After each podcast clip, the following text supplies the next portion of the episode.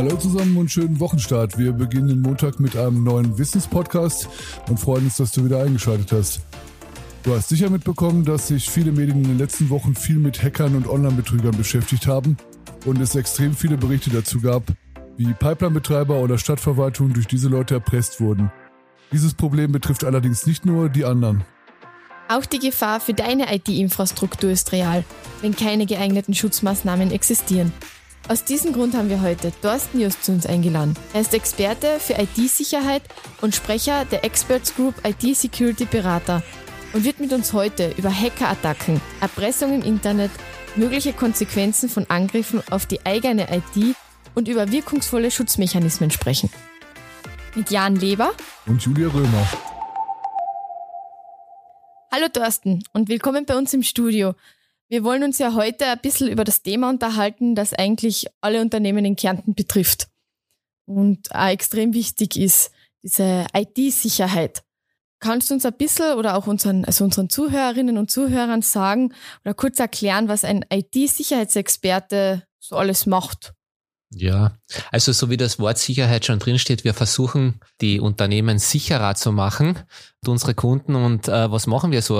Also in der Praxis läuft das Ganze sehr stark so über Risiko-Gefährdungsanalysen ab. Das heißt, mit sowas starten wir rein. Wir schauen uns an, wie, wie schaut die ganze Sachlage aus beim Kunden, äh, was hat er für Sicherheitsrisiken, äh, wo muss man Maßnahmen treffen und das geht dann detailliert dann in einzelne Maßnahmen rein und bei IT-Sicherheit steckt zwar das Wort IT drinnen, aber es geht nicht immer nur um IT, weil IT ist eigentlich maximal 50 Prozent, äh, wenn es um Sicherheit geht und viele andere Sachen wie Schulungen, äh, Sensibilisierungsmaßnahmen oder auch physische Sicherheit, das gehört alles zusammen, weil ein Einbrecher und ein Hacker wartet ja nicht, ob er nur durch den Computer reinkommt, sondern der versucht ja alle möglichen Wege ins Unternehmen zu kommen. Das heißt, der späht mich überall aus. Genau. Und auch das versuchen wir halt in unseren Risikoanalysen so äh, herauszufinden. Wie wird das Unternehmen auch nach außen hin wahrgenommen? Sind es einmal kritische Informationen und Daten, die verarbeitet werden oder nicht? Ist das Unternehmen interessant für Angreifer? Und je interessanter natürlich das Unternehmen, desto eher sind diese Ausspielvorgänge und das kann man aber auch im Internet ein bisschen und speziell, und vielleicht gehen wir da eh noch später drauf ein, im Darknet dann auch äh, versuchen herauszufinden, ja, wie attraktiv das Unternehmen für Angreifer ist und ob es vielleicht schon sozusagen ausgespäht wird. In den letzten Monaten gab es gefühlt mehr Berichte über Hackerangriffe und Online-Erpressung als jemals zuvor. Solche Aktionen nehmen immer mehr zu, oder irre ich mich da? Na, es ist in den letzten Jahren massiv angestiegen.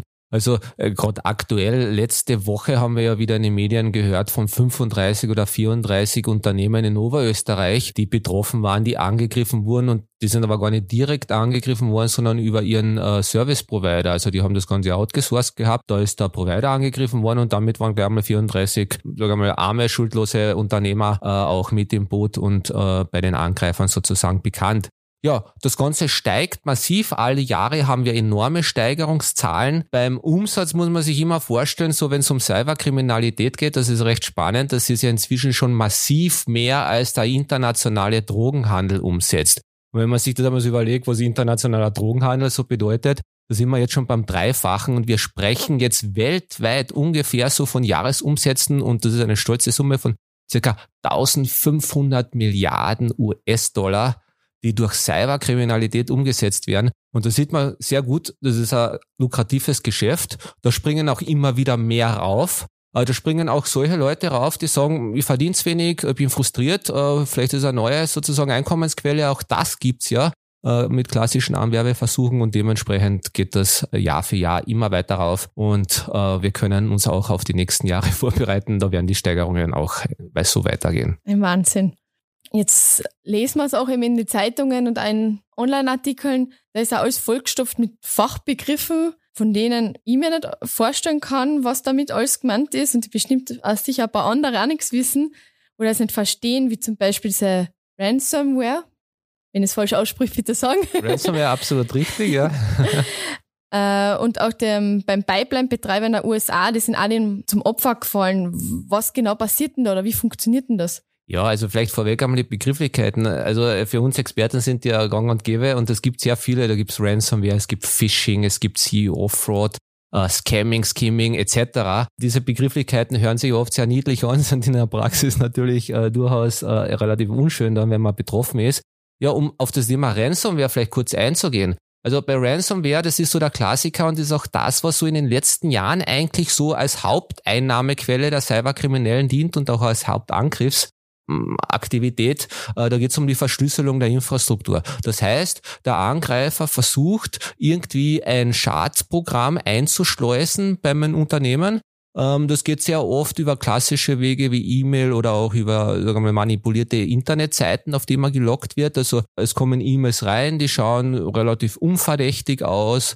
Äh, oft machen Angreifer, also nutzen Angreifer auch wieder durch diese Vorinformationen, die sie einholen, äh, diese Erkenntnis. Das heißt, wenn ein Unternehmen beispielsweise eine aktuelle Stellenausschreibung draußen hat, Mitarbeiter sucht äh, und das der Angreifer mitbekommt, ähm, dann, dann schickt er dem Unternehmen eine E-Mail. Das schaut aus wie ein Bewerbungsschreiben. Da ist natürlich der Anhang, der Lebenslauf äh, dabei. Und dann sind wir schon beim Thema, nämlich meistens oder nicht meistens, also beim Ransomware-Angriff ist der Anhang dann entsprechend manipuliert. Ähm, das Unternehmen oder irgendein Mitarbeiter öffnet den Anhang und wenn jetzt die IT-Infrastruktur nicht, sage mal, äh, sicher gestaltet ist, dann führt das in meisten Fällen dazu, dass sich diese Schadsoftware auf dem gesamten IT-Environment, also auf der Umgebung verteilt und anfängt alles zu verschlüsseln. Und am Ende des Tages sozusagen ist alles verschlüsselt und das Unternehmen kann auf die Daten nicht mehr zugreifen. Das ist klassisch Ransomware. Und wenn das einmal passiert, ja, dann steht natürlich alles. Du hast ja noch andere Begriffe genannt. Gibt, sind da noch ein paar, die ja. wirklich gängig sind oder? Genau, also es gibt zurzeit, also die Klassiker neben Ransomware sind das aktuell das, das Phishing. Also Phishing ist, glaube ich, jedem bekannt. Äh, das sind dann die schönen E-Mails, die man reinbekommt. Ähm, in, der, in, der, in, der, Vergangenheit klassisch, um, um irgendwelche Daten abzufischen, so heißt es so schön, also um zu Daten zu kommen. Oft waren es die Kreditkartendaten in der Vergangenheit. Und äh, die werden immer besser. Also vor Jahren hat man Phishing-E-Mail bekommen, äh, da ist noch drin gestanden, hallo, du habe ein neues Update, müssen kaufen, zahlen, jetzt geben mir Code. Gell? Also äh, das hat man, glaube ich, noch als Laie vielleicht relativ gut erkannt und, und äh, sich dann denken können, nein, das ist jetzt irgendwie ein bisschen dubios, da sollte man vielleicht nicht die Kreditkartennummer preisgeben. Aber die werden immer besser und Phishing-E-Mails und dann wir, äh, sprechen wir von Spear-Phishing. Also Spear-Phishing, das ist so richtig gezieltes Phishing auf einen Mitarbeiter oder auf einen Unternehmer.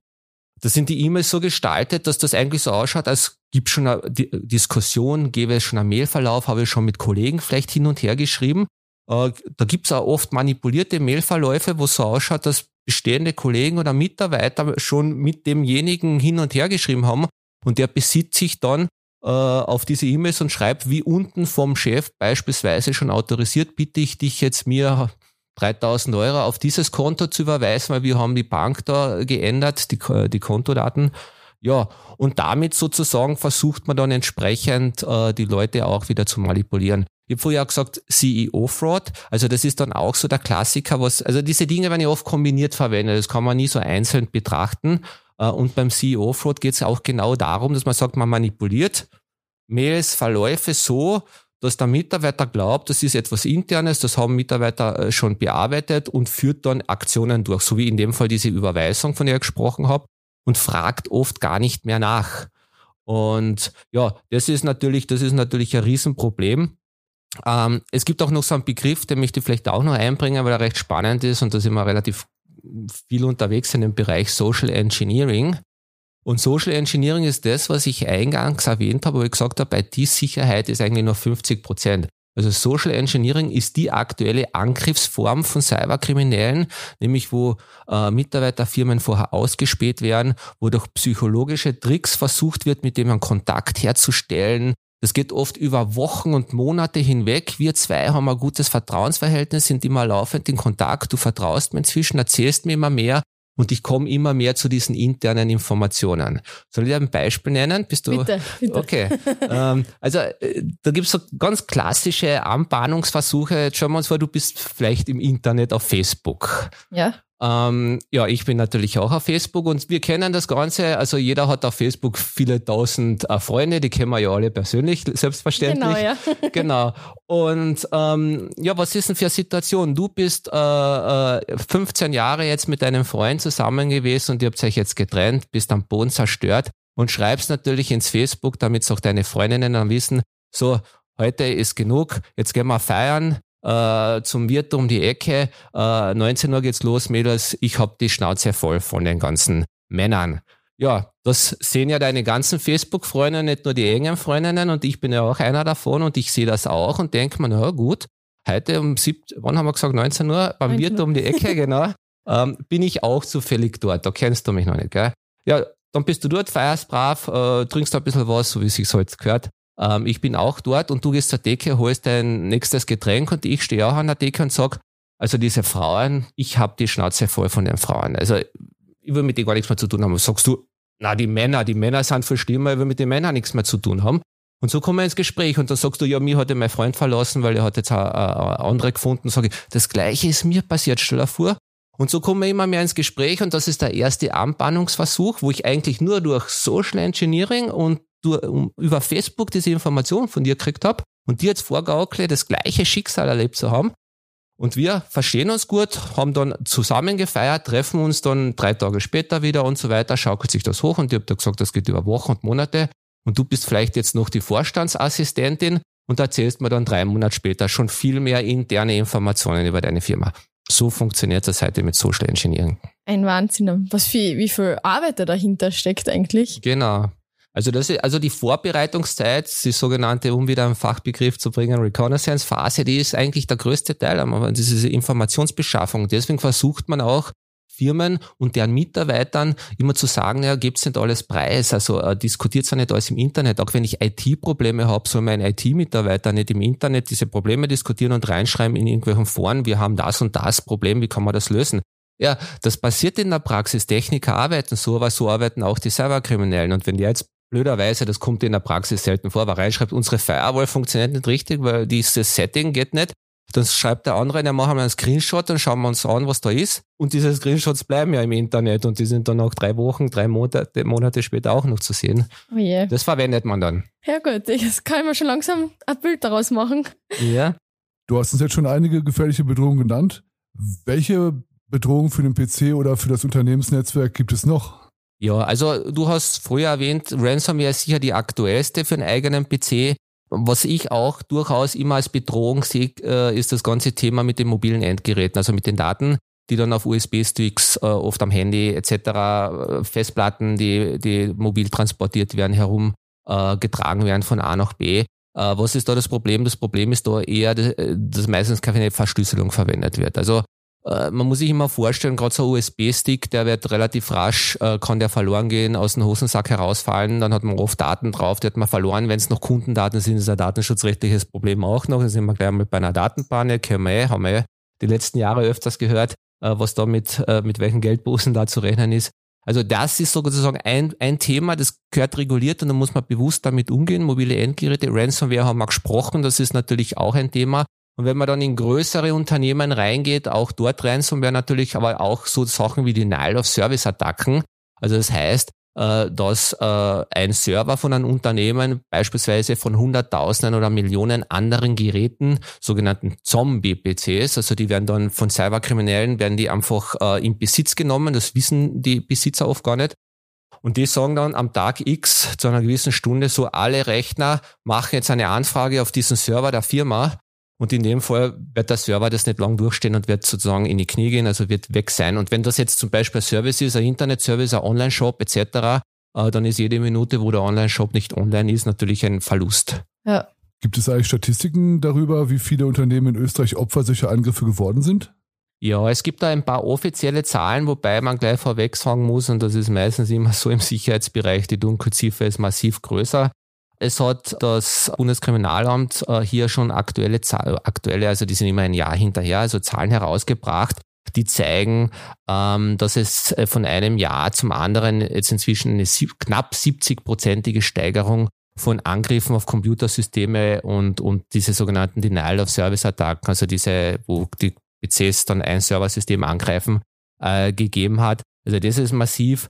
Ähm, was spannend ist, äh, es gibt so von KfV eine, eine Umfrage aus dem Jahr 2019, das ist doch eigentlich die neueste, ähm, wo, wo 80 Prozent der KMUs eigentlich bekannt gegeben haben, dass sie schon einmal Ziel einer Cyberattacke waren. Das kann jetzt was Kleines sein, das kann auch was Größeres sein, aber definitiv, die sind damit schon einmal konfrontiert worden. Und äh, was da auch herausgegangen ist und was schon erschreckend ist, dass vier von zehn Unternehmen aber auch definitiv dann einen Schaden erlitten haben. Gell?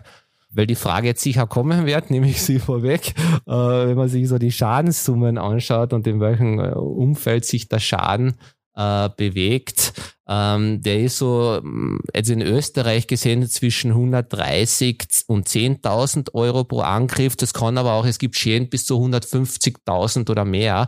Also du musst dir das immer so vorstellen, je größer das Unternehmen, desto größer wird letztendlich der Schaden. Also wir haben durchaus auch Schäden äh, über die 150.000 Euro, ähm, wenn man da einfach viele Dinge mit einrechnen muss. Es ist ja, wenn ich heute angegriffen wäre als Unternehmen, muss ich viele, viele Dinge berechnen. Wenn ich jetzt ein, ein Produktionsunternehmen bin, dann steht die Produktion still. Also das kann man sich relativ gut ausrechnen. Jede Stunde oder Minute, die meine Produktion stillsteht, kann ich produzieren, kann ich verkaufen dann weiter in Folge. Das kostet mir was. Was viele aber bei den Schäden nicht einrechnen, sind sozusagen die Zusatzkosten, die entstehen. Also ich muss dann irgendwo einen Experten holen, ich muss einen IT-Dienstleister holen, ich muss vielleicht sogar einen Forensiker, also einen Ermittler holen, wenn es ein größeres Unternehmen ist, um herauszufinden, wie war der Angriff, was ein externer? Oder es gibt ja auch Innentäter, was ein interner Angriff von einem Innentäter, muss man den ja finden. Und all diese Leistungen, die kosten ja auch Geld. Und das muss man in das gesamte Schadenspotenzial, das da entstehen kann, auch mit einrechnen. Und natürlich auch die Summe, die die vielleicht verlangen. Genau, also und das ist natürlich genau das Thema Ransomware. Ähm, da geht's dann halt um zwei Dinge. Also ähm, alles ist verschlüsselt, so jetzt kommen die Experten, jetzt wird natürlich äh, heraus, äh, versucht herauszufinden, was machen wir. Also ich sage mal, im Großteil der Fälle ist es ja gar nicht möglich, diese Verschlüsselung wiederherzustellen. Es sei denn, es war sozusagen eine Schadsoftware, die schon ähm, länger auf dem Markt ist, wo es schon sozusagen entsprechende Entschlüsselungssysteme gibt, die man heranziehen kann.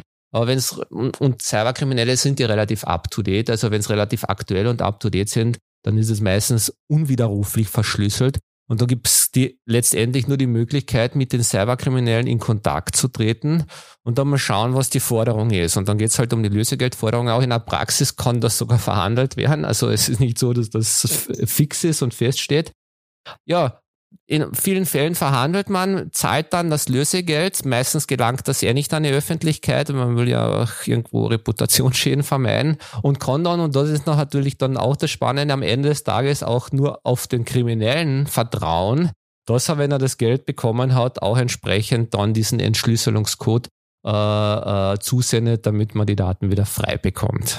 Und natürlich auch das Vertrauen, dass der das nicht Wochen später noch einmal machen Genau, also das, das und, und da greifen dann am Ende des Tages ja die Sicherheitsmaßnahmen. Weil es gibt schon äh, die eine oder andere Maßnahme, die man treffen kann, um dort ein bisschen im Vorfeld äh, sich abzusichern und, und vielleicht die, die, die wichtigste und klassischste und eigentlich auch einfachste Maßnahme ist das Thema Backup-Datensicherung. Ähm, das führte dazu, wenn ich meine Daten gesichert habe, dann habe ich im Notfall äh, zwar am, am System die verschlüsselten Daten, aber wie immer noch eine Sicherung irgendwo, die die unverschlüsselten Daten enthält. Und die werde ich dann heranziehen und werde vielleicht dann kein Lösegeld zahlen müssen. Das ist halt der Aufwand, das wiederherzustellen. Kleines Unternehmen geht schneller, größeres, größeres Unternehmen braucht länger. Ähm, wichtig ist halt auch für kleine Unternehmen und KMUs diese Datensicherungen nicht äh, irgendwo eine externe Festplatte oder so ein Speichersystem direkt am Server dran zu hängen, und dann permanent hinzusichern, sondern da diese Speichermedien auszutauschen. Also die Festplatte zu wechseln, täglich, wöchentlich, hängt davon ab, wie kritisch und wie viel Daten es sind. Weil das Problem ja das ist, wenn einmal jemand mein System, mein, meine IT angreift und da hängt das Backup-System dran, dann wird das ja mit verschlüsselt. Dann habe ich zwar das Backup teilweise auch verschlüsselt. Wenn ich aber jetzt meine Bänder gewechselt habe oder meine Festplatten getauscht habe, dann kann ich auf die letzte sogar mal, die habe jetzt vielleicht vor drei Tagen getauscht, habe halt nur drei Tage Verlust, aber nicht mein ganzes sozusagen mal, äh, wirtschaftliches Leben. Was ist jetzt, wenn mir jetzt doch Hacker angreifen? Sie verschlüsseln mein gesamtes Buchhaltungssystem, wollen jetzt eben Geld für die Freigabe. Ist es intelligent, das zu zahlen? Geht zur Polizei, wie du eben gesagt hast, dass dann da Forensiker und sowas kommen? Und vor allem, also was mich jetzt interessiert, die haben mir das dann weggenommen. Kriege blöd gesagt, eine Bestätigung von irgendwen, dass jetzt quasi meine Buchhaltung weg ist, wenn ich es nicht wieder krieg oder nicht zahlen will? Oder wie läuft das ab? Ja, also Bestätigungen gibt es von Kriminellen, glaube ich, keine. ähm, obwohl da ein kleiner Seitenschwenk im Darknet kann man sich ja äh, auch Hacker-Tools kaufen.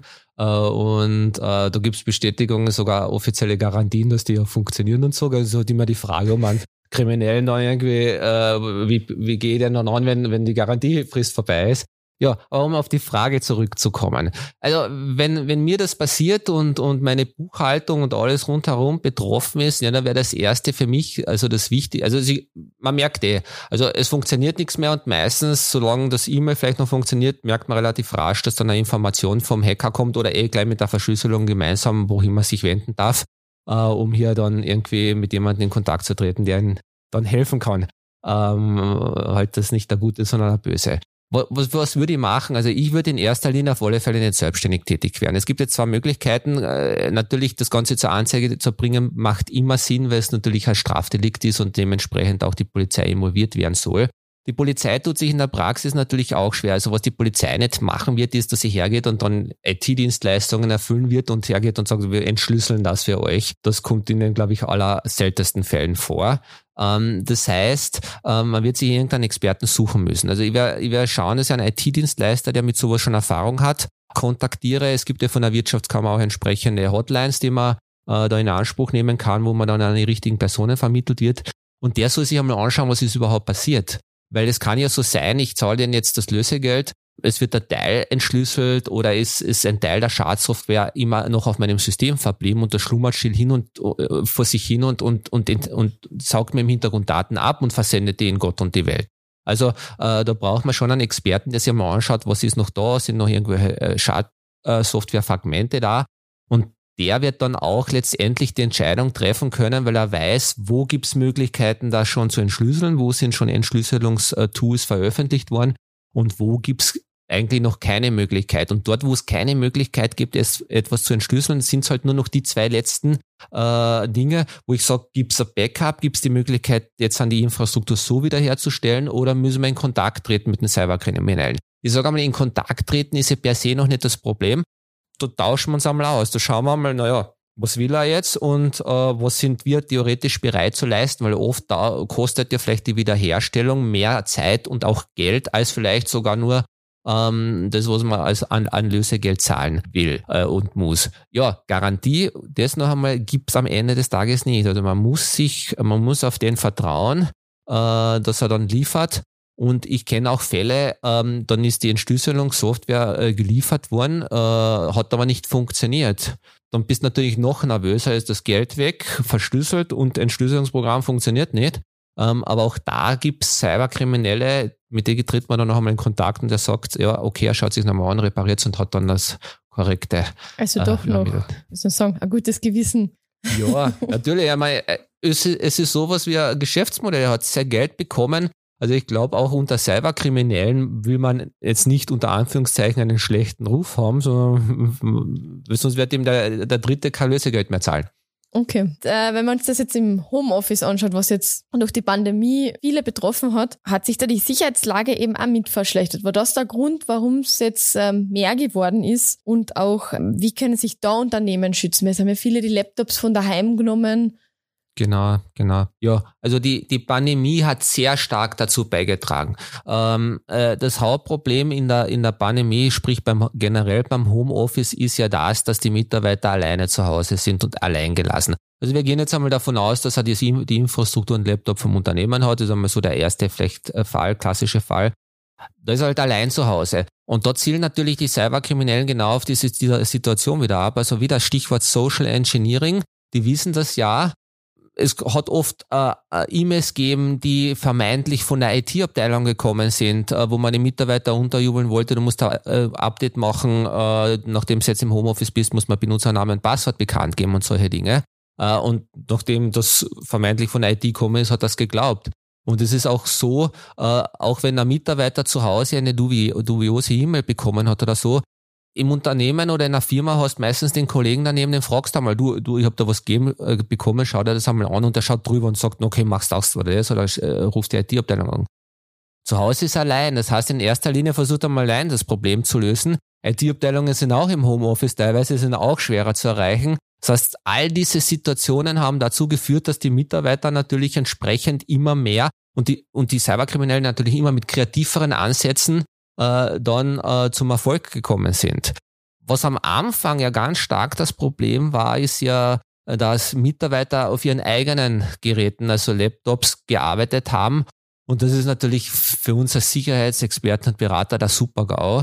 Weil jetzt muss man sich vorstellen, das Unternehmen gibt Tausende, wenn nicht Hunderttausende, je größer das Unternehmen, desto mehr Euro aus, um die IT-Sicherheit äh, äh, hochzudrehen.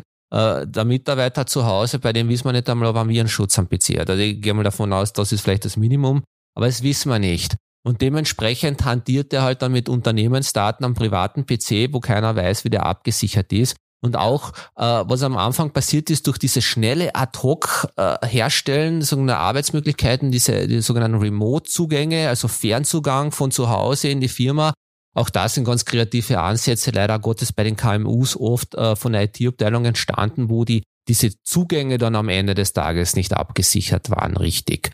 Und das, heute, heute ist auch so, wenn so ein Zugang nur mit Benutzername und Passwort abgesichert ist, dann führt das wieder dazu, dass ich durch klassisches Phishing halt einen Mitarbeiter dazu bringen kann, dass er Benutzername und Passwort wieder irgendwo jemanden mitteilt, weil er halt sagt, Achtung, ich bin IT.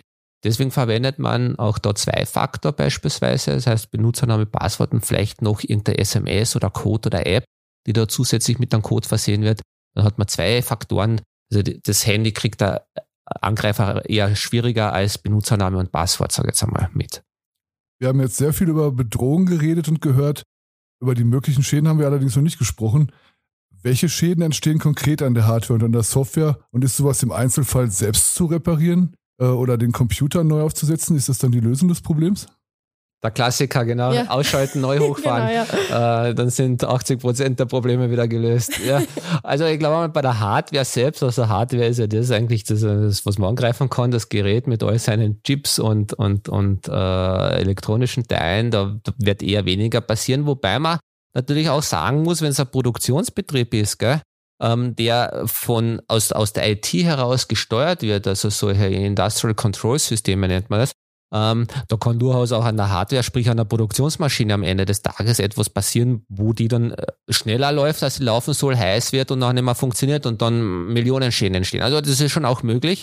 Aber sagen wir mal, so für uns KMU, Mittelstand, aber auch äh, ein bisschen größere Unternehmen, äh, primär Softwareproblem. Und ähm, beim Software, bei der Software ist halt so, äh, da gibt es zwei Dinge. Das eine ist die Manipulation, also sprich äh, klassisch verschlüsseln etc. Es funktioniert einfach nicht mehr. Früher, vor vielen, vielen Jahren, hat mal die Hacker daran erkannt, dass auf einmal das CD-ROM-Laufwerk auf und zugegangen ist, wie von Geisterhand.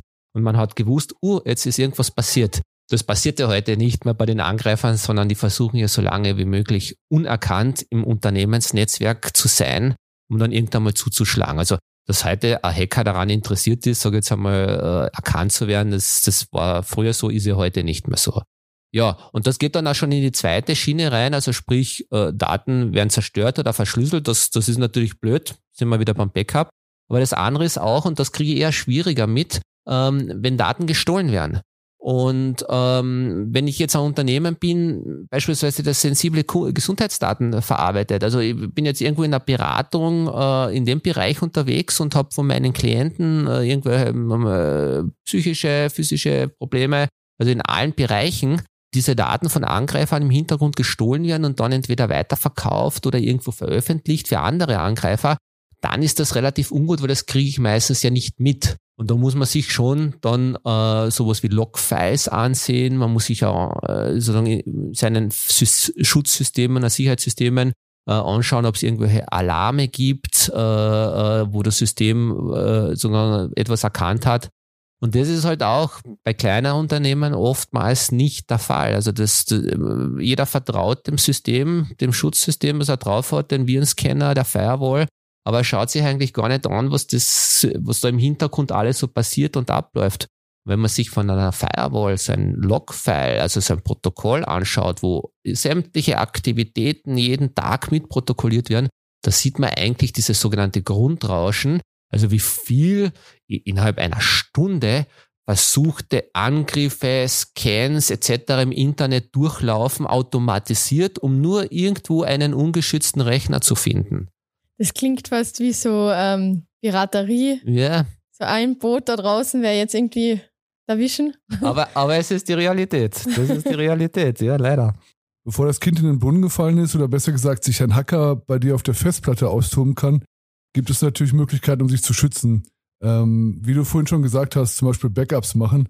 Was wäre der nächste Schritt zu einer sicheren IT-Infrastruktur? Ja, es gibt da, ich glaube, es gibt so Basisschutz und es gibt erweiterten Schutz. Man muss da auch von klein nach groß äh, einmal äh, sich das Ganze überlegen. Also der Basisschutz bei einem kleinen Unternehmen wird primär auf alle Fälle sein äh, Antivirenschutz, äh, wird sein eine sogenannte Personal Firewall, also so eine Firewall die direkt auf den Rechner installiert ist, äh, die meistens schon mit einem Antivirenschutz äh, mitkommt und wird sein das klassische Backup.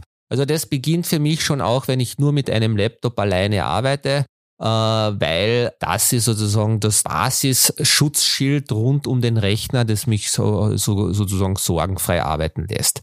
Ähm, wenn es dann in größere Unternehmen reingeht, dann wird eh sowieso man sich die, wird man sich die Frage stellen, wird man einen IT-Administrator brauchen oder nicht? Äh, wenn man sich nicht leisten kann oder will, dann macht es immer wieder Sinn, sowas extern auch äh, outzusourcen also sprich die Infrastruktur, den Server in eine Cloud zu einem Dienstleister outzusourcen, weil der sorgt ja für den entsprechenden Schutz. Wichtig ist immer, das ist ja alles dann auch mit Passwort und Benutzername äh, gesichert, damit man darauf zugreifen kann. Das muss natürlich auch entsprechend äh, sorgfältig gewählt werden. Weil oftmals wird so viel an, an, an technischen Sicherheitsmaßnahmen getroffen und am Ende des Tages ist es noch der Mensch, sage ich mal, oder der Mitarbeiter, der äh, ein einfach zu erratenes Passwort verwendet und über das kommst rein und dann öffnet die ganzen Schutzmaßnahmen nicht, weil dann glaubt das System, du bist der Mitarbeiter oder bist der der Autorisierte und du bist drin. Also das ist das. Bei größeren Unternehmen dann entsprechend natürlich Absicherung über Firewall. Da sind wir aber auch schon in so Bereichen, wenn es dann in Produktionsbetriebe geht und so weiter, äh, in Richtung ähm, äh, physische Sicherheit auch, was ich gesagt habe am Anfang, weil es geht ja nicht nur darum, jetzt irgendwie die Daten zu schützen und alles nur mit irgendwelchen Softwarelösungen äh, zu machen,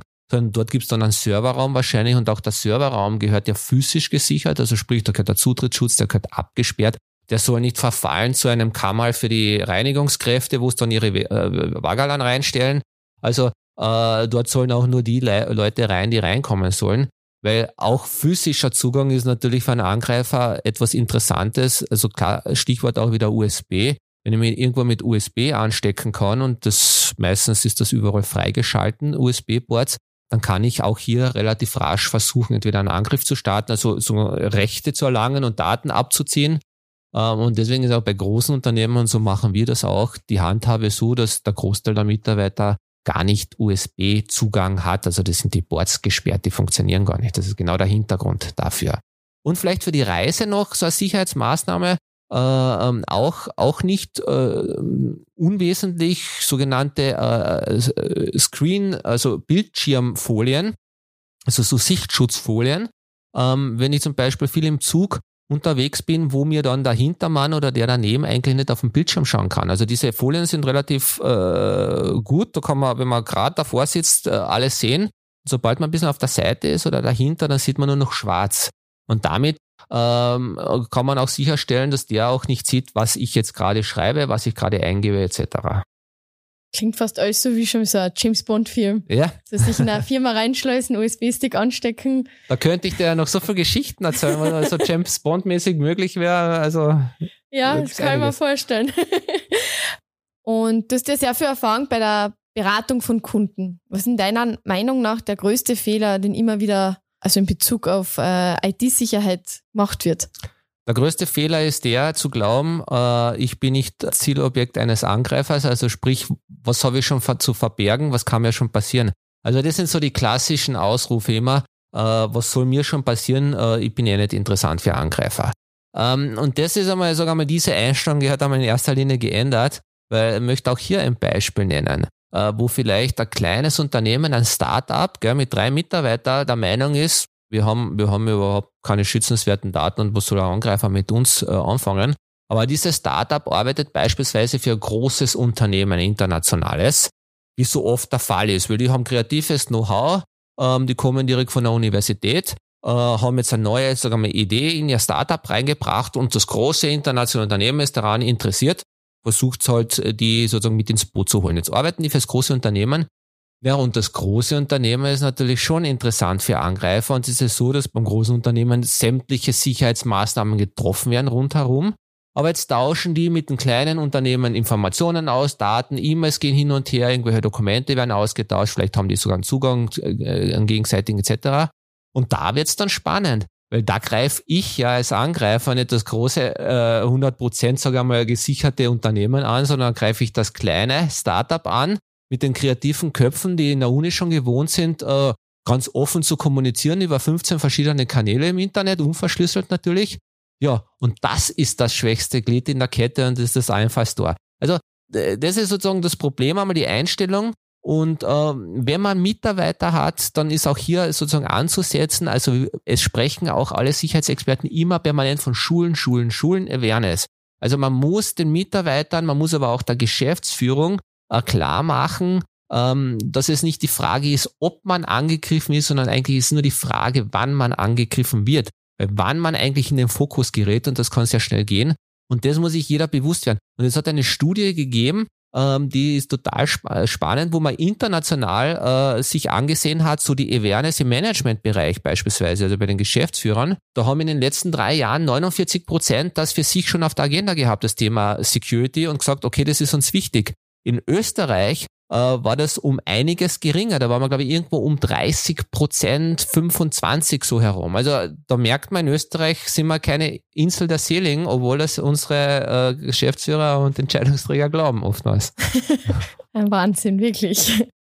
Angenommen, ich habe meine IT nur mit Hilfe eines Experten abgesichert, das passt alles wie kann ich feststellen, ob das System wirklich zuverlässig und geschützt ist und vor allem, wie mein Schutz auf dem Laufenden bleibt, am neuesten Stand, weil mhm. ich kann mir vorstellen, dass auch wenn ich mir jetzt da das und das kaufe oder wie du eben sagst, was die schon für Tricks haben, diese Betrüger, dass die dann schon sagen, ähm, ich bin jetzt eine Fake-Security-Firma, die verkauft dir was und mit der Software, die du raufspürst, ist ja schon alles drin, was ich brauche zum... Ja, also äh, ich glaube, und das ist jetzt vielleicht wieder der Vorteil, ist mir Österreich wieder gut drehen, in Österreich, dass man sehr viele Dienstleistungen äh, von den Personen äh, erbringen lässt, die man irgendwie kennt, noch, wo man am, am, am physischen Kontakt hat. Ähm, es ist immer gefährlich, irgendwelche Leistungen und irgendwelche Software einfach so aus dem Internet zu kaufen und der zu vertrauen. Es gibt ganz große äh, bekannte Unternehmen im, im Virenschutz, im, im Sicherheitsbereich, äh, das, das passt gut, von denen kann man natürlich äh, Software nehmen. Aber ich sage einmal, wenn man etwas absichern will, dann sollte man äh, sich einmal umhören in der Branche, wer, wer, wer bietet solche Leistungen an, wer ist da gut, äh, mit denen einmal reden. Und wenn man einmal eine Stunde sich zusammensetzt, äh, kriegt man schon viel Informationen, viel Input und es kostet nicht viel. Also das kostet ein bisschen mehr als die Software. Das wäre, glaube ich, einmal der erste Schritt, der sagt einem dann auch äh, entsprechend, äh, was, man, was man tun soll.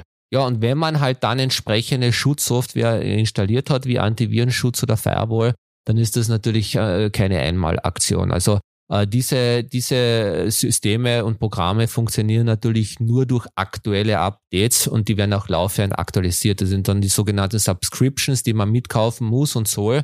Das heißt, dass man tagtäglich, und das ist ja oft schon minutiös, äh, entsprechende Updates bekommt und da sozusagen immer den aktuellen Schutz hat am System. Das ist wichtig. Und auch wenn dann diese Subscription äh, abgelaufen ist, auch das relativ rasch versucht zu erneuern. Also das ist einmal, glaube ich, ein wesentlicher Punkt, äh, den, den durchaus leider Gottes auch der eine oder andere vergisst. Und äh, Updates aber nicht nur jetzt nur beim Virenschutz, sondern es gibt in, es gibt tagtäglich System-Updates. Windows ruft öfters mal zu Updates auf.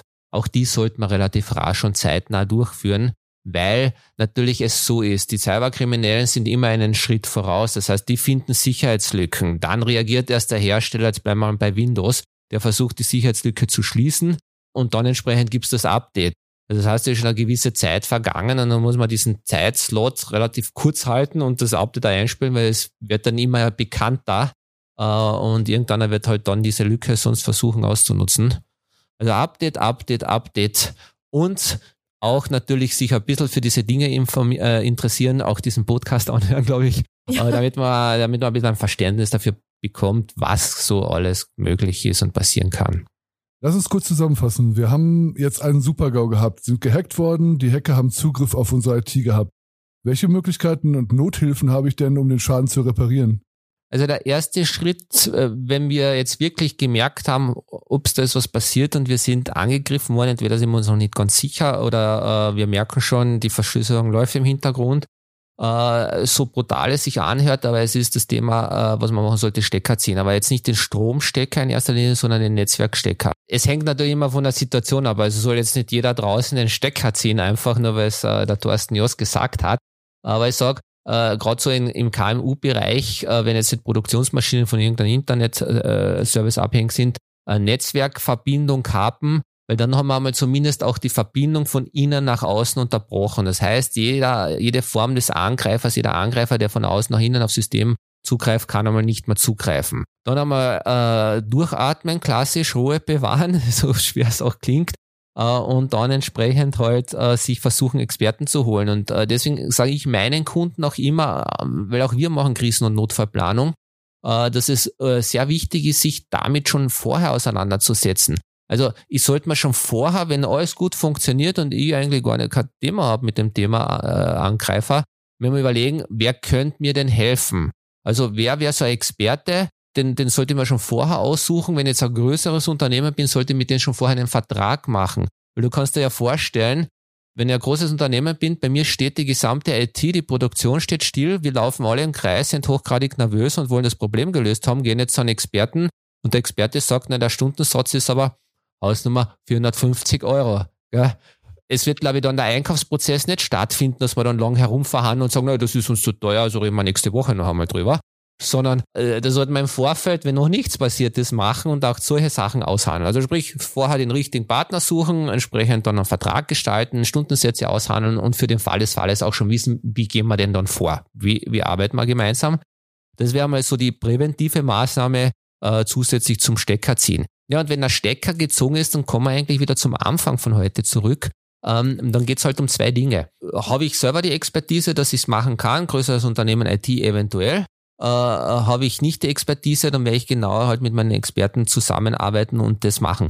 Uh, und und uh, ich, ich komme immer wieder drauf zurück, weil es einfach so wichtig ist. Clean Backup. Also schauen, dass man, dass man wirklich so viel wie möglich uh, sein System täglich Backup, sichert, Datensicherungen macht und diese laufend wechselt. Weil dann habe ich, dann habe ich zumindest einmal eine, eine, eine, einen Rettungsanker im Hintergrund, auf den ich zurückgreifen kann. Und ich wollte schon sagen, eine Versicherung.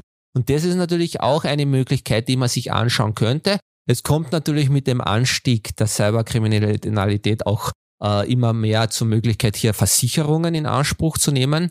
Aber man muss auch bei Versicherungen gut hinschauen, weil letztendlich geht es auch da darum, dass man schon einen gewissen entsprechenden Basisschutz macht. Also wir kennen das beim Autofahren. Ich kann nicht alkoholisiert mit dem Auto in einen anderen einfahren, aber die Versicherung soll zahlen wir nicht. Und genauso ist es halt auch bei der IT-Sicherheit. Wenn wir eine gewisse Basissicherheitsmaßnahme machen, dann wird die Versicherung auch sozusagen mich unterstützen dann. Äh, die haben auch Experten so nebenbei erwähnt, auf die man dann zurückgreifen kann. Ja, das sind so die Möglichkeiten, äh, glaube ich, die man machen sollte. Backup, Stromstecker ziehen, äh, nicht Stromstecker ziehen, äh, äh Netzwerkstecker ziehen, genau. Und, und vorher einen Experten schon einmal auswählen. Auch IT-Sicherheitsexperten sind natürlich nicht äh, davor gefeit, äh, selber Opfer von Angriffen zu werden. Hast du solche Probleme schon mal gehabt?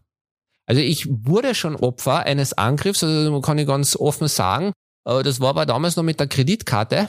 Ähm, also es ist meine Kreditkarte einmal missbräuchlich verwendet worden. Und hier haben aber die Sicherheitssysteme, glaube ich, relativ gut gegriffen, weil ähm, bei mir ist das so eingestellt, ich bekomme SMS und alles. Das heißt, da sind dann einmal äh, schon komische Transaktionsinformationen kommen aus Amerika. Ich war aber nicht in Amerika. Und Gott sei Dank hat auch hier die Kreditkartenfirma anscheinend gut reagiert, weil die haben mich dann auch gleich angerufen und gesagt, äh, äh Herr Jost, wie ist das? Ist das jetzt Ihr Umsatz oder nicht? Ja, jetzt stellt sich die Frage, weil du sagst Hackerangriff, wo sind denn die, meine äh, Kreditkarteninformationen hergekommen? Also was ich sicher ausschließen kann, von mir selbst nicht, also äh, hätte ich gemerkt. Aber das ist halt das Problem auch, diese Informationen werden in vielen Unternehmen gespeichert und irgendeines dieser Unternehmen ist wahrscheinlich angegriffen worden, die Daten sind im Darknet verwendbar gewesen, jemand hat sie gekauft und dann äh, entsprechend missbräuchlich verwendet. Und man wird nie drauf kommen. Oder schwer, sehr Man schwer wird drauf. total schwer draufkommen. Das ist ja auch das Problem, dass die Exekutivbehörden, die Polizei hat, weil ja diese äh, Angreifer, diese Kriminellen ja, die sitzen ja nicht im gleichen, in der gleichen Stadt oder im gleichen Land, sondern sitzen meistens in Ländern, wo einmal schon die strafliche Verfolgung ja viel schwieriger ist. Und die sind ja natürlich auch entsprechende Profis, um sich selbst ja zu schützen. Und äh, die bewegen sich im Internet ja so anonym, dass man sehr, sehr schwer äh, herausfinden kann, äh, wo derjenige überhaupt oder wer das überhaupt ist. Spannend, einfach nur spannend. ähm, ich glaube aber, dass da jetzt viele, ich glaube, einiges gelernt haben und ich denke, dass da auch einige jetzt den Experten zu Rat ziehen werden. ich hoffe, ich hoffe, ja. Ich hoffe aber, dass das so nie eintreten wird, also dass äh, hoffentlich alle draußen äh, sicher bleiben. Das hoffe ich auch. Vielen Dank, dass du da warst heute bei uns und ja, hoffen wir, dass, es, dass wir alle verschont bleiben von solchen bösartigen Hackerangriffen. Ja, ich danke dir.